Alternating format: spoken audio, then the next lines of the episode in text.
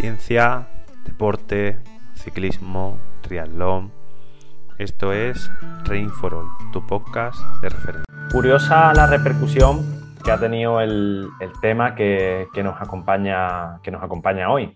Eh, llevamos toda la vida creyendo en la importancia que pueden tener o que más bien que tienen los hidratos de carbono en lo que se refiere al rendimiento en deporte de resistencia y de pronto pues nos surge una corriente hace ya unos años que no solo pone el énfasis en la restricción de los hidratos de carbono, sino que además en cierta manera lo, demoniza, los pone como, como, veneno o como un macronutriente que, no, al que debemos de desacostumbrarnos. Y bueno, esta, esta dieta pues, o este tipo de alimentación se ha llamado low carb o, en este caso también dieta cetogénica, etcétera, ¿no? Y básicamente lo que hace es darle una, por así decirlo, una mayor importancia al consumo de, grasas y también proteínas con respecto al consumo de hidratos.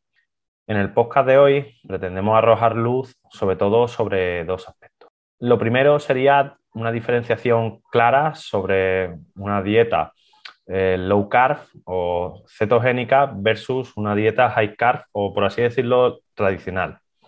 Y el segundo aspecto es, ¿realmente tiene sentido este tipo de dietas cetogénicas eh, desde el punto de vista del rendimiento deportivo, en este caso eh, los deportes aeróbicos? Este y otros temas los vamos a contestar a continuación. Así que nada, voy a dar paso a mi compañero Jesús, que, va a empezar un poquito a introducirnos mejor en qué es una dieta low carb y todo lo que, todo lo que la rodea. Hola a todos, eh, como ha comentado mi compañero José, en este nuevo episodio del podcast nos vamos a centrar en un artículo que habla, entre otros aspectos, sobre las dietas bajas en carbohidratos y altas en grasas. En primer lugar, pues me gustaría poner un ejemplo de lo que es una dieta cetogénica o baja en, carbohidratos y alta en grasas, ¿vale? Un ejemplo extraído de este artículo para que así todo el mundo sepa con mayor concreción de lo que estamos tratando. Pues bien, pues podríamos considerar una dieta cetogénica, ¿vale? Low carb and high fat, aquella en la que hay una restricción severa de las ingestas de carbohidratos una ingesta moderada de proteínas y una ingesta importante de grasas. Para ponerlo con ejemplos numéricos, ¿vale? se podrían establecer los siguientes porcentajes que voy a comentar. En un primer lugar sería menos de un 5% de la ingesta total de hidratos de carbono, ¿vale? los cuales se pueden ingerir a través de alimentos como las frutas, lácteos, frutos secos, etc. Después tendríamos entre un 15 y un 20% del total de estas ingestas serían proteínas, y por último, en torno al 75-85% de grasas. Esto es un ejemplo, como he dicho, extraído de, este artículo. Y bien, ¿qué es lo que se busca con este tipo de dietas? Pues hay evidencias científicas de que con este tipo de dietas se producen mejoras en la oxidación de grasas. Es decir, que nuestro organismo utiliza mejor las grasas como combustible, ¿vale? Como, con mayor facilidad. Y esto ocurre con unas 3-4 semanas de adaptación a este tipo de dietas. Pues por otro lado, quería comentar también que de cara a deportes de resistencia, pues esto puede sonar bastante bien, pero hay algo que debemos de tener en consideración. La, cetoadaptación ¿vale? puede afectar a la capacidad del músculo para utilizar el glucógeno. Entonces, de este modo estamos comprometiendo una fuente de energía mm, muy útil, ¿vale? ya sea en triatlones, mm, pruebas de ciclismo, etc. Por lo tanto, además de tenemos que tener en cuenta, además de todo lo comentado, que una, dieta cetogénica o baja en hidratos y alta en grasa puede tener también efectos totalmente distintos en función de las características del deportista. Todo esto que hemos comentado no afecta igual a todo el mundo, por lo tanto hay que considerar e individualizar cada caso. Ahora a continuación con mis compañeros vamos a ir viendo esto de forma también un poco más profunda y otros ejemplos. Bien, como ha comentado mi compañero, en este caso Jesús, eh, sí es cierto que existe evidencia que apoya el uso de la dieta, entre comillas, cetogénica o dieta baja en carbohidratos en cuanto a la mejora o sobre todo la optimización de la oxidación de la grasa. ¿Qué quiere decir esto? Que obviamente puede ser un recurso, pero las aplicaciones prácticas que podemos sacar de este trabajo es que no podemos depender única y exclusivamente de un único recurso. Sería también muy interesante la combinación en este caso o en este caso hablar de la periodización nutricional. Y es que la nutrición va a tener un papel muy importante, sobre todo en la potenciación de las adaptaciones que buscamos con el entrenamiento y en este caso en función obviamente de la fisiología que queramos o sobre todo aspectos de la fisiología que queremos desarrollar. Por ejemplo, si nosotros estamos en un trabajo en el que queremos desarrollar, por ejemplo, la eficiencia aeróbica o trabajo unos primeros estadios del primer umbral antes que llegar al primer umbral, etcétera, podría tener un poco de cabida este tipo de planteamiento. En el momento que vayamos pasando ciertas intensidades, donde vayamos a intensidades ya glucolíticas o intensidades muy dependientes de los sustratos relacionados con el hidrógeno de carbono, pues obviamente vamos a tener una serie de limitantes, aparte también del propio aspecto práctico que, que también es interesante incluir el propio entrenamiento de lo que es el sistema digestivo, en este caso, con lo cual podremos tener en cuenta dos apreciaciones dos factores. Podremos utilizar esas dos estrategias, esa eh, dieta baja en, hidrato de carbono y alta hidrato de carbono en función de las adaptaciones que busquemos y obviamente potenciar así los efectos del entrenamiento. Con lo cual, obviamente, esto nos va a permitir en gran medida buscar de una manera más óptima e inteligente y eficiente en función de los objetivos que queremos obtener para en función de eso seleccionar la mejor estrategia nutricional para ese objetivo. Con lo cual, clave para mí en ese aspecto y creo que también para el grupo, que la selección de la nutrición no puede depender de una única estrategia. Debemos combinar ambas para poder trabajarla. Pues bien, como han comentado mis compañeros, las dietas altas en, grasa y bajas en carbohidratos o cetogénicas, como también se le puede denominar, representan una herramienta muy útil para según qué caso y objetivo. Por ejemplo, cuando se trata de perder grasa, pues es interesante porque permite crear un déficit calórico manteniendo una saciedad muy alta. Y esto está provocado por la composición de este tipo de dieta, es decir, sobre todo las grasas altas. También puede usarse para ser más eficiente a la hora de usar la, la oxidación de lípido como combustible para el ejercicio, como ha comentado mi compañero Jesús y, y. Sobre todo pues, cuando se está en un periodo en, la que, en el que la predominancia de, entrenamientos pues, suelen ser a baja intensidad. Por ello, los periodos de, como la pretemporada, generalmente pueden ser interesantes para usar este tipo de estrategias. En contrapartida, pues representan muchos inconvenientes, sobre todo para el entrenamiento de alta intensidad, como han comentado también mis compañeros, y aunque es cierto que en la literatura científica aún no hay suficientes estudios donde el periodo de, observación sea suficientemente largo, eh, todo apunta a que este tipo de dietas pues, no son beneficiosas cuando se combinan entrenamientos también de alta intensidad. Quizá esto también se deba a la serie de requisitos prácticos tan específicos y estrictos que se tienen que llevar a cabo para hacer esta dieta correctamente. Por ejemplo, el tiempo de adaptación que hay que, pasar, eh, no comer más de X cantidad de hidratos de carbono, ya que si no, pues saldríamos de, ese estado de, adaptación, de, cetosis, y que también los alimentos que podemos eh, incluir son pocos y, muy restrictivos.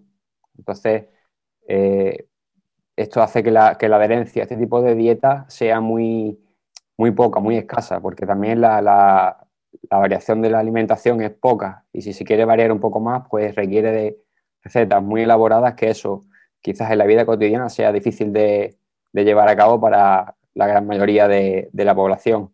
También mencionar pues la limitación, limitación social que puede suponer esto. Es decir, si solo puedes comer mm, una serie limitada de alimentos, cualquier evento social eh, que puedas tener a lo largo de eh, el año o, el tiempo que, se esté con, esta estrategia nutricional, pues te va a limitar mucho ese, aspecto. Entonces, como decía, la adherencia a este tipo de dieta generalmente, repito, eh, suele ser baja. Entonces, como conclusión, diría que es importante entender la complejidad de la fisiología humana más aún cuando va unida a los aspectos psicosociales, es decir, el contexto de, cada persona. Por tanto, creo que no tiene sentido el debate sobre si una dieta es mejor que otra, porque es un mensaje muy reduccionista. Tenemos que comprender que las demandas específicas de combustible de cada tipo de, entrenamiento ponen en relación con el objetivo principal y con el contexto de ese deportista para elegir la estrategia nutricional que mejor se adapte en ese momento conforme todo esto vaya cambiando a lo largo de la temporada, también tendremos que cambiar ese enfoque nutricional. Así nos beneficiaremos de las ventajas de cada una de, estas estrategias. Lo que es cierto es que a día de hoy se ha comprobado que lo que mejor funciona es la periodización nutricional, que al fin y al cabo es a lo que nos referíamos anteriormente y lo que yo personalmente recomiendo que, se haga. Así que le doy paso a mi compañero José para que aporte su punto de vista. Bueno, pues a mí me gustaría lanzar algunos tips. Uno va en consonancia a lo que ha dicho eh, Sergio, mi compañero, con el tema de la adherencia. Eh, el otro día leía un paper, ya a modo conclusivo y desconectando un poquito quizás de lo que nos dice Burke en, el paper que se ha utilizado como referencia para, este podcast, aunque al final es tan largo que, no, que evidentemente no podemos abordarlo entero, eh, de que al cabo de seis años, aunque no hay estudios longitudinales donde se donde se siga durante mucho tiempo, eh, por así decirlo, las repercusiones que tiene una dieta u otra eh, sobre la persona, sí que hay estudios que al cabo de los años vuelven a acudir a esas personas que se sometieron a, un tipo de dieta o a otro y resulta de que el efecto rebote que solemos decir eh, les hizo recuperar el peso casi prácticamente por igual, es decir, que prácticamente volvieron a su peso anterior a realizar la dieta y que no se encontraron diferencias significativas entre uno y otro, por lo cual no se puede afirmar, o podemos sacar las conclusiones así, ¿no? De que no se puede afirmar que por seguir una dieta low carb, todo lo que pierdas luego no lo vas a recuperar y que la adherencia evidentemente es como mínimo igual de mala o de buena que a cualquier otra, a cualquier otra dieta. Eh, por lo menos a muy largo plazo. Es decir, si una persona, por ejemplo, en este estudio si no recuerdo mal, habían perdido más, en este caso, más peso las personas que se habían sometido a una dieta low carb que las personas que se habían sometido a una dieta, por así llamarla, convencional, pero al cabo de seis años, como digo, pues todos habían recuperado su peso anterior a la dieta, individualmente o sin que interfiera el tipo de dieta que, hicieron. Eh, el otro tip o la otra conclusión es que quizás este tipo de dietas low carb sean mucho más extremistas eh, que las dietas tradicionales. Es decir, ya no entro en que se priorice con una o con otra, sino que el tipo de persona que se está metiendo en el mundillo del low carb tiende ya no solamente a utilizar, a infrautilizar los hidratos de carbono, sino que además no come, hace muchas ayunas eh, antes de los entrenamientos. Si no mete hidratos de carbono, fuera del entrenamiento os podéis imaginar lo que mete durante los entrenamientos, que es cero, y que va completamente en contra de las corrientes y la investigación que se está llevando a cabo eh, en estos días sobre lo que tenemos que meter durante los entrenamientos o durante las carreras para poder mantener nuestro rendimiento. De hecho, eh, la plataforma Aerotune, que ya hemos, hemos explicado en algunos vídeos del canal, eh, basa sus simulaciones en la cantidad de hidratos o de grasas o, incluso de grasas y de proteínas que tienes que ir metiendo a lo largo del tiempo para que tu potencia eh, máxima, por así decirlo, para una intensidad para un tiempo concreto, la intensidad que, pueda, que puedas mantener, eh, se mantenga. Y resulta de que, claro, que si no comes durante ese entreno, o incluso si uno de los tres macronutrientes que habría que meter, que son los hidratos, deja de meterlo, pues ese rendimiento eh, se va a ver afectado y va a caer, por mucho que tú intentes que no, que no caiga. Entonces, pues básicamente mi, conclusión final sobre eso sería que te dejes asesorar por una persona de mente abierta, que no sea radical, que no tenga como, como, referencia simplemente un tipo de dieta, sino que te pueda llevar a lo mejor de uno y a lo mejor de lo otro cuando sea necesario en el momento que sea necesario. Pues bien, para, para concluir ya con el podcast, ¿vale? Quiero seguir en la misma línea que José y quiero hablar sobre los ciertos deportistas, tanto a nivel de entrenamiento como de competición, que siguen estas corrientes. ¿Por qué las siguen? Pues porque ven que fulanito le va bien y, van detrás de él, ¿no? Entonces hay que tener cuidado y más en este aspecto porque aunque es cierto de que hay cierta evidencia de que la oxidación de grasas mejora, Ojo, que también se puede ver afectado, como hemos comentado antes, otros aspectos como la capacidad de utilizar el glucógeno. Entonces, al final, lo que ganamos por un lado lo podemos perder por otro y a nivel de rendimiento, pues lo podemos echar incluso peor. Por lo tanto, siempre hay que hacer las cosas sin llevarlas al extremo, como hemos comentado, y, ojo con, con, este, con este aspecto.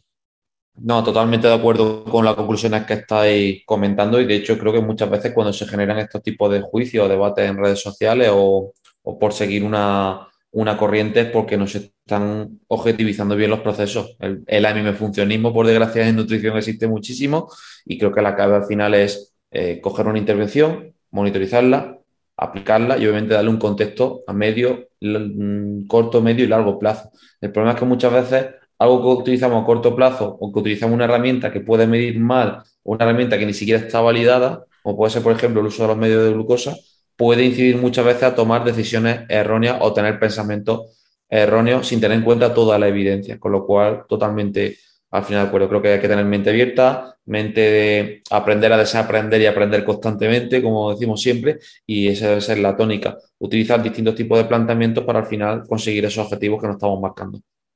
Eh, totalmente de acuerdo también con lo que habéis aportado, chicos, y bueno, como frase final ¿no? y un poco de recordatorio, lo que diría es que eh, la rigidez en este aspecto, en el aspecto de la nutrición, entrenamiento y demás, no creo que sea lo más beneficioso al fin, y al cabo.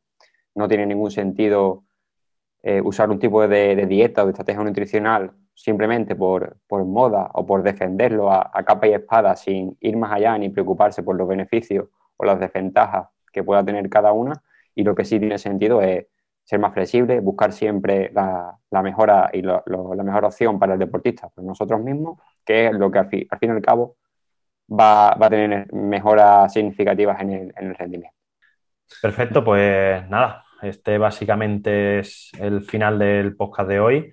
Espero que, os haya gustado. Eh, nos despedimos hasta el jueves que viene. Y nada, poco más. A ver con qué tema os sorprendemos la semana que viene. La próxima. Luego.